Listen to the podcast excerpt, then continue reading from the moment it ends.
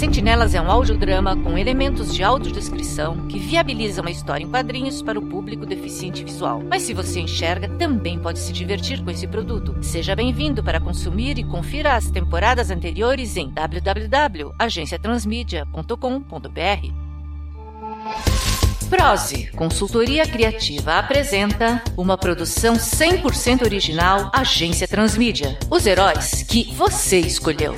Sentinelas!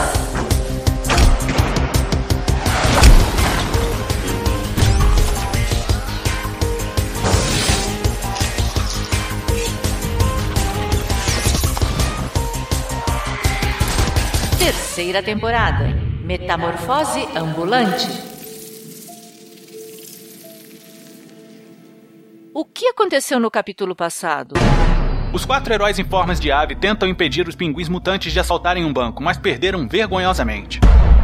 O que aconteceu? Não conseguimos deter os pinguins e eles roubaram uma nota preta lá no banco. Mas e o Toridin? O capitão? Estão bem? Toridinho está tentando acordar o capitão. Acorda, grandão. Dá bicadas na testa de Capitão Falcão. Toma jeito. Para de dormir. Mas o que aconteceu por aqui? Tá, resumindo. Você apanhou, você desacordou, você deixou os bandidos fugirem. A culpa é sua. Até mais. Sai de cima do herói. E agora? O Capitão Falcão voou até Santos para solicitar a ajuda de algum membro humano da equipe, mas na sua forma de Falcão ele não foi reconhecido pelo arqueiro. Ele vem numa curva descendente, ignorando as camadas de ar e pousa bruscamente no capacete do herói, batendo as asas freneticamente. O vigilante nordestino se debate e gira seu arco para afastar a ave inconveniente. Elas patam de mim, urubu. Aqui não é eu não. Se pica. Vai embora. Ah, eu não acredito. E então? O emissário e a Pacífica se uniram ao Urubu na unidade Jacareí do grupo Gedeão para conseguir uma segunda amostra do mutagen experimental que os transformou em aves. Creio que nós quatro devemos bastar contra Agroboy e Capial Kid, aliados alados. Você quer dizer nós cinco, não é, truta? Você não precisa se envolver nisso, Urubu. Somos os heróis aqui. Nós daremos conta disso. Limpando as penas. Se liga, mano. Eu acho que posso ajudar vocês a ganhar de vereda.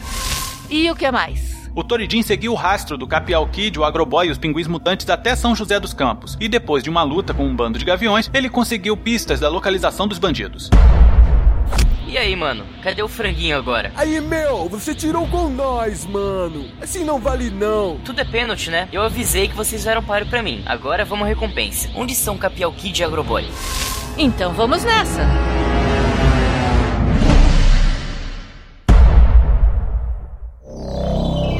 Episódio 11 Capítulo 25 A Duras Penas Parte 3 São José dos Campos, Orla Ferroviária.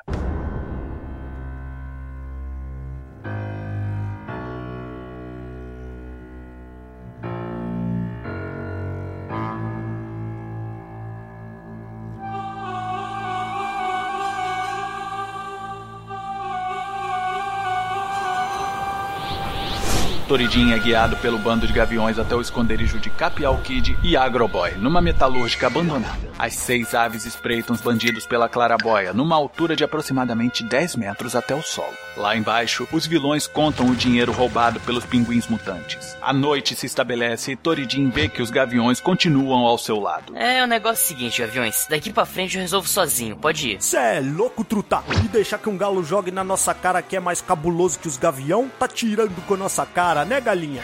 Já falei mais de mil vezes. Eu não sou uma galinha. Eu sou um galo. Um galo! Aê, é que é um bando de louco, mano. Aqui é o bando de louco. A gritaria de Toridin e a euforia dos gaviões, que para pessoas comuns soa como altos cacarejos e grasnados, chama a atenção de quem está dentro da metalúrgica abandonada, a vilanesca dupla sertaneja e os pinguins mutantes fantasiados. Agroboy tenta entrar na mente do galo para mandá-lo se calar, mas percebe que existe algum tipo de bloqueio telepático. Por algum motivo que desconhece, aquela ave é imune ao seu poder de controle. Sentindo-se bastante ameaçado, Agroboy entra na mente dos cinco gaviões e ordena. Ô, oh, seus passarinhos, mata a galinha. Tão rápido quanto a ordem chega à cabeça dos gaviões, é o estabelecimento do transe das aves escravizadas.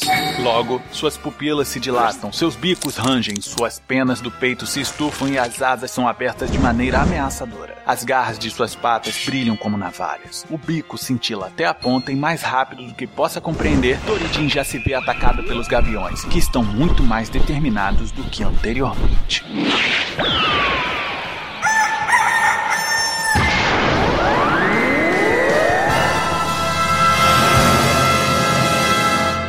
Espaço Aéreo de Jacareí.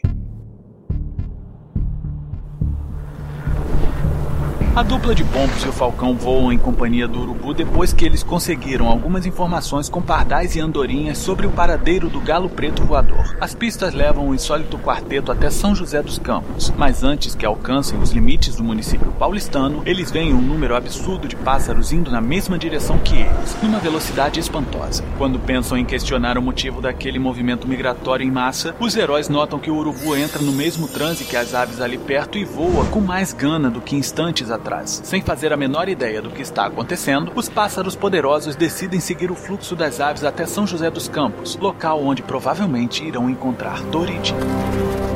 Após darem entrada no município paulistano junto com a revoada de pássaros diferentes, Emissário Pacífico e Capitão Falcão notam que todas as aves se aglomeram no terraço de um velho galpão, onde avançam freneticamente sobre alguma comida. Mas um pequeno detalhe os faz cogitar que o comportamento selvagem das aves naquele local não seja a busca por comida. Talvez as rajadas douradas como o sol que emanam do meio daquele alvoroço. Os pássaros heróis reconhecem naqueles feixes luminosos a manobra especial de Toridin. Taiokusei! O galo guerreiro está sendo atacado sem piedade por todas aquelas aves e Pacífica diz que se não entrarem logo em ação, Toridin será depenado. Ou, coisa pior, eles descem a toda velocidade e a líder de campo realiza um voo rasante até atingir o amontoado de penas e bicos onde Toridin está imerso, usando seu poder de intangibilidade para atravessar seus agressores. Lá dentro, ela encontra Toridin e o toca, fazendo com que ambos adentrem o galpão abandonado da metalúrgica. Capitão Falcão e emissário logo chegam ao bando de aves loucas desferindo murros e rajadas de energia e dispersando aquele alvoroço de penas. Mas a obstinação desses pássaros é subestimada pelos heróis, já que atravessam o vidro da clarabóia e invadem o galpão atrás de Toridin. Pacífica até tenta protegê-lo, segurando-o com uma asa e acionando seu poder de intangibilidade, que faz muitas das aves atravessarem seu corpo sem infringir-lhe mal. Capitão Falcão adentra o local e se surpreende ao ver Capial Kid vestindo uma versão recalchutada do Tratobo. Agora, o grande veículo robótico ganhou uma atualização, uma colheitadeira que se trata de um cilindro longo, gradeado e com vários dentes afiados para a realização de debulha de colheitas, realizando o giro em torno de seu próprio eixo longo. Capitão Falcão pousa sobre uma caixa, acomoda o tubo de mutagen e voa na direção de Capial Kid e seu novo robô. Ei, Agro, manda essa mocoroca parar de vir pra cima de eu ou eu faço canja dele. Eu tô tentando. Ai, ai, não consigo. Não consigo entrar no cucuruto dela. Ah, então eu vou ter que cantar de galo do meu jeito, só. Toma! Capial Kid movimenta seu novo Tratobô contra a ave, mas quando aciona o seu cilindro de debulha, o Falcão desvia de todas as investidas. Em seguida, acerta no robô um soco poderosíssimo com uma de suas asas, fazendo com que algumas peças já se amassem ou caiam no caminho. Emissário entra no galpão e vê que tanto Pacífica quanto Toridin estão com problemas tão grandes quanto o Capitão Falcão. Pensando rápido numa forma de ajudar seus dois amigos de núcleo, ele vê que atrás dos pinguins mutantes se esconde Agroboy, com as mãos na cabeça e se concentrando. O emissário encaixa as peças e lança um pulso energético na direção do vilão, que é atingido e bate com a cabeça na parede, sendo levado à inconsciência. Quase que imediatamente todas as aves que tentam acertar Pacífica e Toridin retomam a lucidez. O urubu, que também estava no emaranhado de aves, balança a cabeça e vai falar com o emissário. Que, que, que parada cabulosa foi essa, mano? Eu tava de boa voando e depois só me lembro de acordar aqui com esse pessoal. O que é que tá pegando? Não sei como, mas o Agroboy conseguiu induzir aves num raio muito extenso pra acabarem com o Toridin. E foi um negócio bem desses, véi. Eu me lembro de alguém dizer na minha cabeça: mate a galinha! Antes de ficar na nuvem. É galo, galinha é a velha. Sendo ajudado por Pacífica e alguns gaviões do bando. Fique quieto. Não dê um pio sequer. Ah, muito engraçado. Olha torto para a colega. Agora temos que dar um jeito de liberar o mutagen e causar uma nova explosão pra. Cuidado, emissário! Antes que possa escutar a advertência do urubu, emissário é atingido por uma forte pancada. Foi o pinguim que veste seu uniforme, mas ele não se encontra mais sob o controle mental de Agroboy, pois seus olhos estão menos contemplativos. Pacífica e Toridin, ainda que bastante debilitados, unem-se às aves que outrora os atacavam. O urubu ajuda o emissário a se erguer após o ataque. Não Não tem jeito da gente vencê-los. Já perdemos como humanos e temos menos chance ainda como aves. Pera aí, mano. Você acha que o lance da gente ser pássaro faz da gente menos capaz? Quem é que mesmo que foi derrotado por aves mesmo? Diz aí. Adendo, aves mutantes. Ah, você tá se pegando em detalhes bobos, mano. Quer dizer então que as aves são capazes de coisa alguma? Tá certo que a gente não é mutante, mas a gente tá em maior número. Quatro das aves aqui têm poderes especiais. Se a gente se juntar, mano, certeza que a gente vence. Mas onde está o Capitão Falcão? Ele tá fazendo a parte dele lutando com um humano cheio dos metal. Agora levanta aí. Temos de dar um jeito de. Tô ligado já. Liberar esse negócio de Tumagen. É mutagem. É, é, esses bagulho aí. Diz aí, o que, que eu preciso fazer? E não vem dizer que não posso só porque eu sou uma ave, velho. Temos que aumentar a pressão no espaço pequeno para que ele exploda. Só não sei se vou ter força novamente para criar um novo domo de energia como da última vez. Pera aí, mano. O urubu olha ao redor e vê alguns canos de chumbo que liberam eventuais lufadas de vapor. Um estalo em sua mente o faz tomar uma atitude, dirigindo-se ao emissário. Primeiro, vamos dar um jeito de tirar as aves tudo daqui, certo? Depois, tentem manter esses pinguins unidos. O que você. Mano, confia em mim, deixa comigo, que eu sou canhoto. O urubu voa até o caixote onde Capitão Falcão deixou a amostra do mutagen e, em seguida, voa para as escadas que levam ao subterrâneo do galpão. Lá, a ave encontra uma enorme caldeira ainda em atividade, mas que já viu dias melhores na época de seu pleno funcionamento. Mesmo com o uso reduzido, já justifica as lufadas de vapor nos canos de chumbo. Puxando com toda a sua força a portinhola de ferro pela alça, o urubu lança o frasco do mutagen lá dentro, fechando a caldeira em seguida. Ha! Mais rápido do que você, Pombo. Menos de 10 segundos. No nível térreo, a luta é ferrenha entre Capitão Falcão e Capial Kid. O herói consegue desviar de todos os golpes e se embrenha pelas ferragens do Tratobô, bicando o rosto do vilão várias vezes. Quando percebe que Capial Kid vai desferir um soco contra ele, o Falcão se empurra para baixo, fazendo com que o golpe do bandido acerte violentamente ele mesmo, indo à lona. As outras aves ajudam o emissário, Pacífico e Toridin a combater os quatro pinguins que a esta altura do campeonato já perceberam que os uniformes mais atrapalham do que auxiliam. O urubu retorna ao pavimento superior e avisa que todas as aves normais devem sair do galpão, pois é perigoso permanecer ali com o que está prestes a acontecer. Em seguida, o pássaro acena positivamente para o emissário. Compreendendo o sinal, o pombo se esforça para formar o maior domo energético possível, englobando nele seus amigos heróis, os pinguins mutantes, Agroboy e Capial Na caldeira, o mutagen se liberta do frasco que o contém e fica volátil, migrando por dentro dos canos de chumbo e chegando ao térreo do galpão. O calor e a pressão fazem um resto para que um cenário similar à explosão do simpósio de Pindamonhangaba aconteça. Após isto, silêncio e ruínas.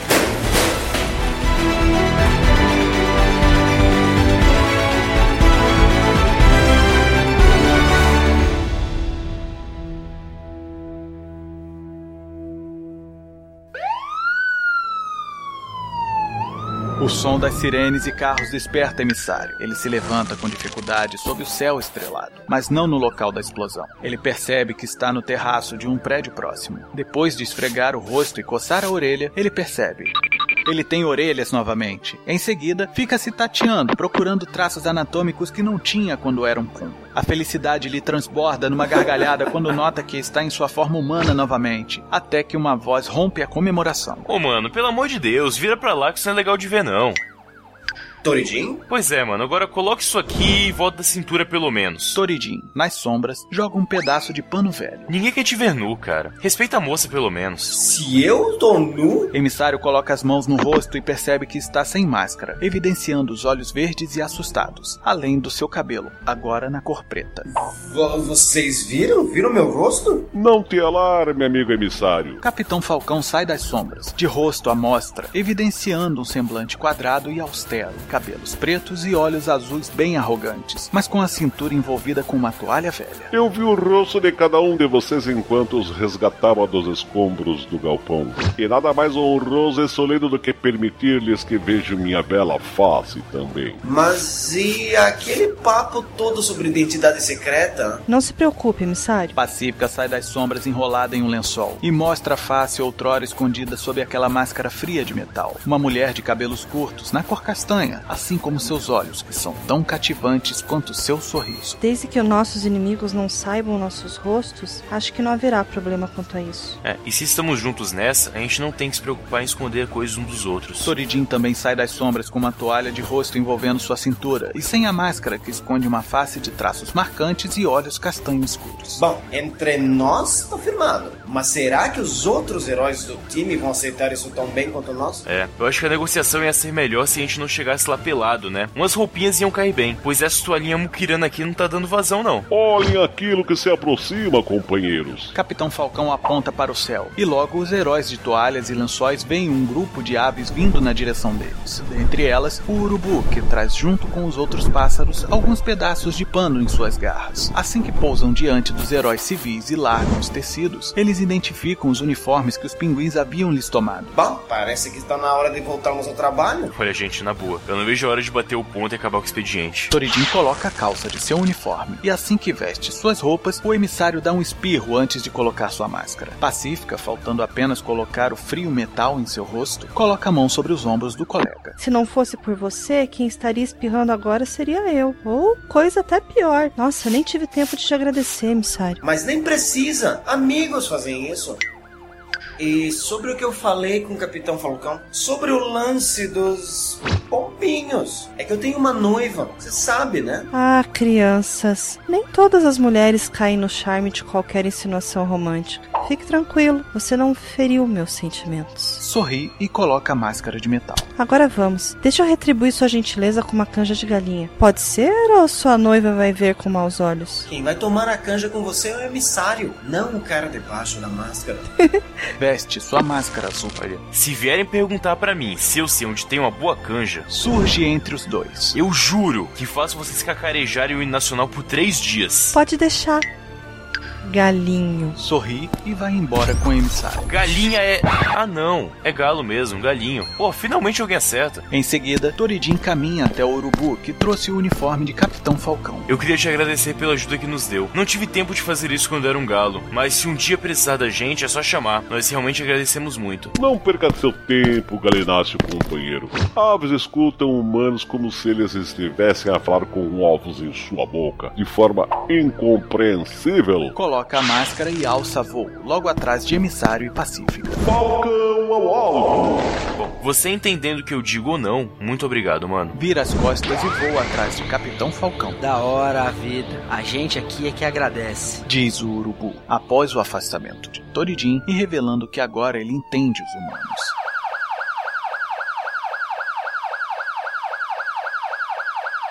No galpão, a defesa civil revira os escombros em busca de algum sobrevivente, mas não encontra nada além de dois marrecos chamuscados. Eles são levados até o caminhão de controle de zoonoses e postos dentro de duas gaiolas. Assim que as portas são fechadas, um dos patos desperta. Agro, hum? nós é pato. Sim, ué, mas sempre perde. Não, tô dizendo que agora nós é pato. As aves, os passos, penoso. É. O quê? Armaria um...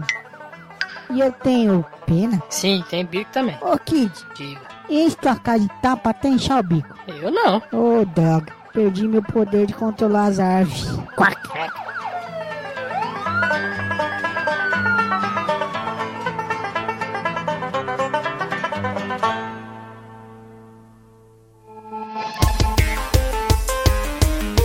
Roteiro, direção, edição, produção executiva e narração, Vitor Hugo Mota. Locução, Leora Heller. Consultoria de audiodescrição, Alexandre Santos Costa e Ana Gouveia. Elenco por ordem de aparição neste capítulo. Matheus Mantuan é Tori Jean. João Henrique Belo é Gavião 1. Samuel Rodrigues é Gavião 2. Marcelo Marchetti é Gavião 3. Marcelo Reina é Gavião 4. Danton Freitas é Gavião 5. Cláudio Assad é Agroboy. Jadson Moura é Capial Kid. André Facas é Urubu. Eurico Junqueira é Emissário. Kel Bonassoli é Pacífica. Francisco Seixas é Capitão Falcão.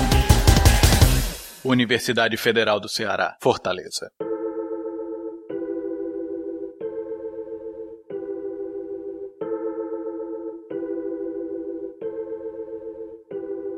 A noite avança no centro de tecnologia do curso de engenharia mecânica e os alunos evadem do campus enquanto um homem de meia idade, elegantemente trajado com um terno italiano de tons escuros, caminha contemplativo pelo local. Volta e meia olha para o seu telefone e segue direto para um dos laboratórios que ainda estão com as luzes acesas. Com o nó dos dedos, ele bate a porta e gira a maçaneta, entrando na sala de maneira discreta. Olá, boa noite. Tem alguém aí? Oxe, que barra de gata é isso aí? Ficou gazeando aula e perdeu a monitoria, foi? A voz é escutada dentro da sala, mas não é possível identificar o seu emissor, apenas que ele está muito perto. Atendimento é de 4 às 6, mano. Marca aí no seu Roscoff de ouro. Agora é melhor tu chinelar daqui e aluir o que fazer, porque já tô fechando as luzes tudo. Mas fique atruado não. Se você quer informações sobre a monitoria, eu vou pedir para você falar com o Álvaro amanhã de tarde, porque meu expediente já fechou. Desculpe-me, mas eu não vim para a monitoria. Eu gostaria de falar com o responsável do laboratório. É comigo mesmo. Mas. Onde você está? Ah, égua! De trás de uma bancada do laboratório sai um jovem vestindo um jaleco sujo de graxa e segurando uma chave de grifo na mão. Mas o que realmente chama a atenção nele é que se trata de um anão da categoria acondroplásica, cujos ossos longos não se desenvolveram de maneira convencional. Sou eu aqui, ó. Mil perdões. Eu não tinha te visto aí atrás e. Aí dentro, cabra feio. O anão se aproxima, batendo a cabeça da chave de grifo na mão esquerda. Tá fazendo hora com minha cara, é? De forma alguma eu queria ofendê-lo, meu jovem. É que. Ê, fuleiragem. Se aperrei não, macho. O jovem dá um sorriso jocoso. Quando existe a chance de eu frescar com alguém, eu aproveito. Mas entrei. Confesso que fiquei desconcertado, de fato. Mas é um bom modo de estreitar os laços e tornar esta conversa menos impessoal. Meu nome é Cláudio Gedeão e. Ah, Maria! O Cláudio Gedeão, dono do grupo Gedeão, lá pro sul, é? Sim, sim. Atendemos bastante a região sul, sudeste e estamos expandindo para todo o Brasil. Olha, eu até daria um grau nessa conversa, Gedeão, mas eu tenho que fechar tudo e entregar a chave na reitoria. Mas como eu disse, amanhã o outro monitor Álvaro pode. Garoto, você não tem noção do que está prestes a negligenciar, não é? Não sou um homem que marca horários tanto para receber quanto para encontrar pessoas. O meu tempo é precioso. Ah, pô, duvido não. Meu tempo também é curto. Mas como eu não te dei um grito pra assuntar nada, não tô perdendo é coisa nenhuma na verdade. Ah, já percebi que o senhor é curto e grosso. O jovem anão se vira para Gedeão e o olha com um canto de olho. Digo, objetivo. Então, vou respeitar o nosso tempo e ser tão direto quanto merece. Vim após o horário da monitoria porque seria impossível conversar com você cercado de pessoas sobre um certo robozão que leva a sua assinatura. Poderia me falar mais sobre isso? Mas agora foi mesmo. O jovem corre até Gedeão, o acerta no joelho esquerdo com a cabeça da chave de grifo, levando o empresário a se ajoelhar com a perna direita. O anão continua correndo, chuta a porta que fecha violentamente e depois corre para Cláudio, segurando ele pelo colarinho, erguendo a ferramenta com a outra mão de maneira ameaçadora. Não sei quem foi que me arredou, não, seu cabra. Mas é melhor você parar de leriado e me dizer o que sabe sobre o robozão.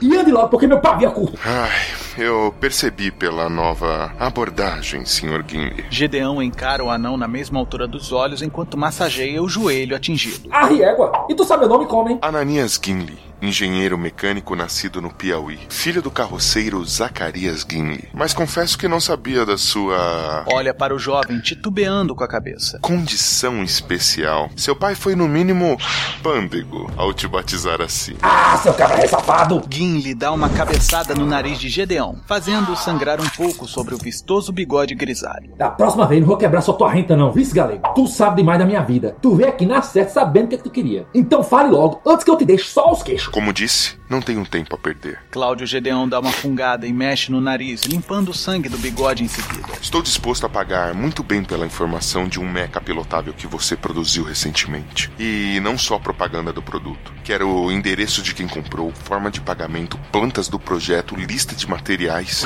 tudo. Vixe Maria, olha, eu não anoto nada dos meus pedidos porque eu uso peças que não estão em uso de uma ruma de campos aqui na universidade. Mas porque o meu trabalho não é necessariamente autorizado pela reitoria, eu não fico pedindo licença para pegar as peças. Então, como eu tenho uma cachola muito boa, eu guardo tudo nela para não ficar espirrando problema para mim depois, entendeu? Mas ainda assim eu espirrei na sua vida, não é? Sim, é sim.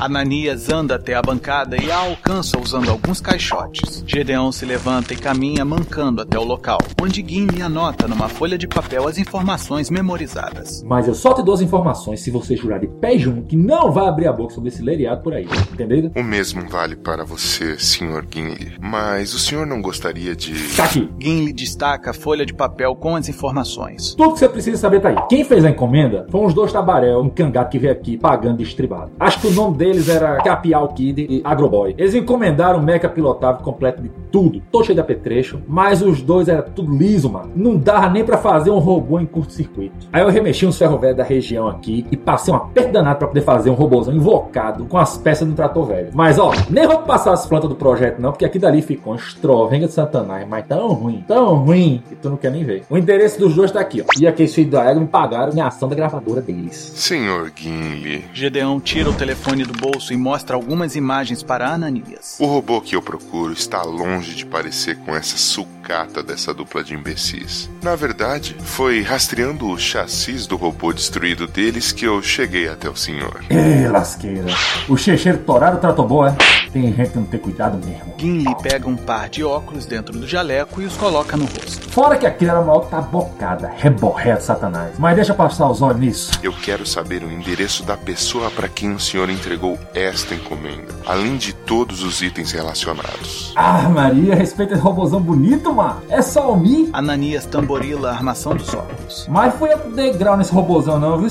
Onde foi que tu conseguiu essa imagem? O proprietário deste meca pilotável está sabotando os meus empreendimentos e, pela sua surpresa, está colocando a sua exclusividade de serviço em xeque também. Mas, como disse, serei direto. Quem pilotava este robozão era Xistos Dutra. Cláudio Gedeão mostra a imagem capturada pelas câmeras de conferência do esconderijo de Likos. E sejamos francos um com o outro. O senhor conhece Xistos Dutra. Ele foi seu professor aqui na faculdade. Inclusive foi seu orientador. Oxe, ele foi meu orientador, rapaz. Mas faz um tempão que ele arregou da universidade, viu? O pessoal disse que ele ficou meio maluco, meio abilolado. Entrou na onda de ufologia lá em Quixadá, na tal da área Q. Tanto que o pessoal chamava ele Dr. X. Esse leriado de arquivo X e tal, sabe? Mas depois, quando as alunas sumiu numa pesquisa de campo que não foi autorizada, o Dr. X foi acionar judicialmente. E aí, meu amigo, pediu pinico. Chinelou foi pra longe. Um adjunto da reitoria achou que ia pegar mal pra imagem da universidade e aí o assunto morreu, entendeu? Eu soube até que ele foi mencionado no jornal lá do sul, mas daí sumiu de novo. Sim, senhor Gimli. E reapareceu muito bem equipado. Gedeão guarda o telefone no bolso do paletó e caminha até a porta da sala.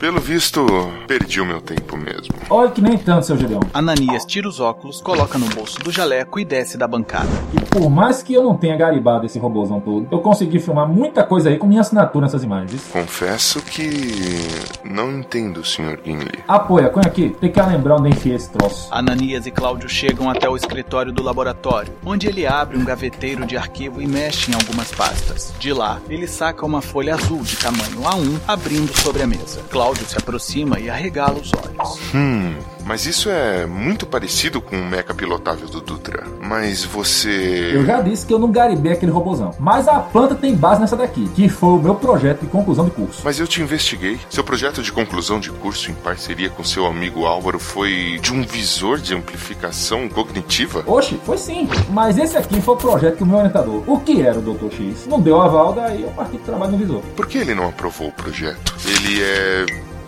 Lindo. E eu lá tem um cara que vai pegar a rapadura. Ele deve ter crescido o olho nesse negócio e ele roubou minha ideia. Ah, a imitação é uma das mais sinceras formas de elogio, Sr. Gimli. Absorva isso. Absorver uma pinóia. Eu quero o dinheiro que esse fera da gaita conseguiu com o meu trabalho. Responda-me uma coisa. Você está cursando o doutorado, não é? Sim, fecha ano que vem. Por quê? E se eu te ajudasse a terminar mês que vem e ainda te dar as melhores referências? Ah, Riego, que leriada é esse? Ananias, você quer concluir o seu curso? Aponta para a planta. Com isto, produza para mim e vamos nos ajudar mutuamente, pegando esses xistos Dutra. Oxe, mas com certeza. Acho que o nosso tempo não foi perdido. Gedeão estende a mão. Não mesmo. Ananias aperta a mão de Cláudio Gedeão.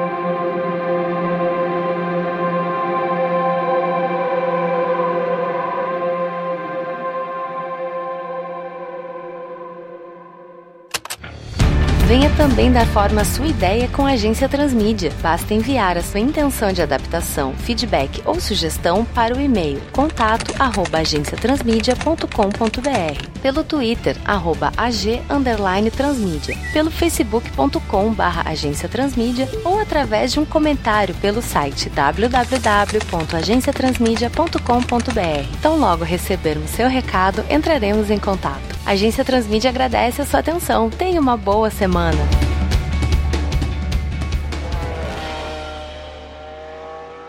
Santa Casa e Hospital Pindamonhangaba.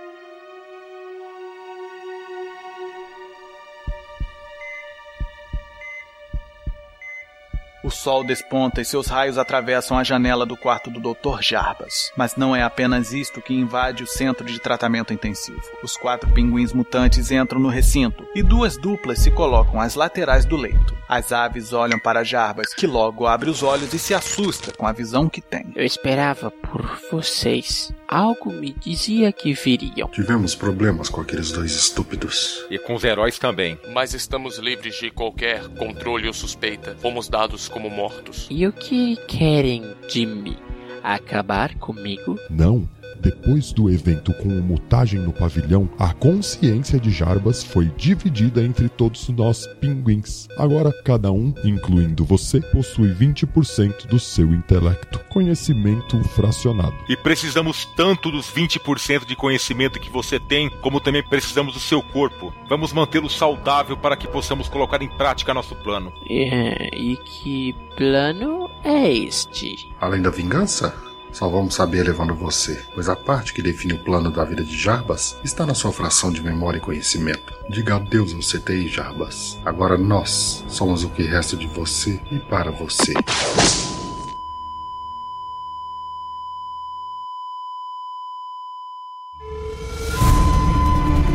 Pós-créditos com as vozes de Caio Fernandes é Cláudio Gedeão, Vini Queiroga é Ananias Guinle, Ivo Mateus é Doutor Jarbas. Alexandre Gomes é Pinguim 1. Randall Bergamasco é Pinguim 2. Amos Caldeira é Pinguim 3. Varley Xavier é Pinguim 4.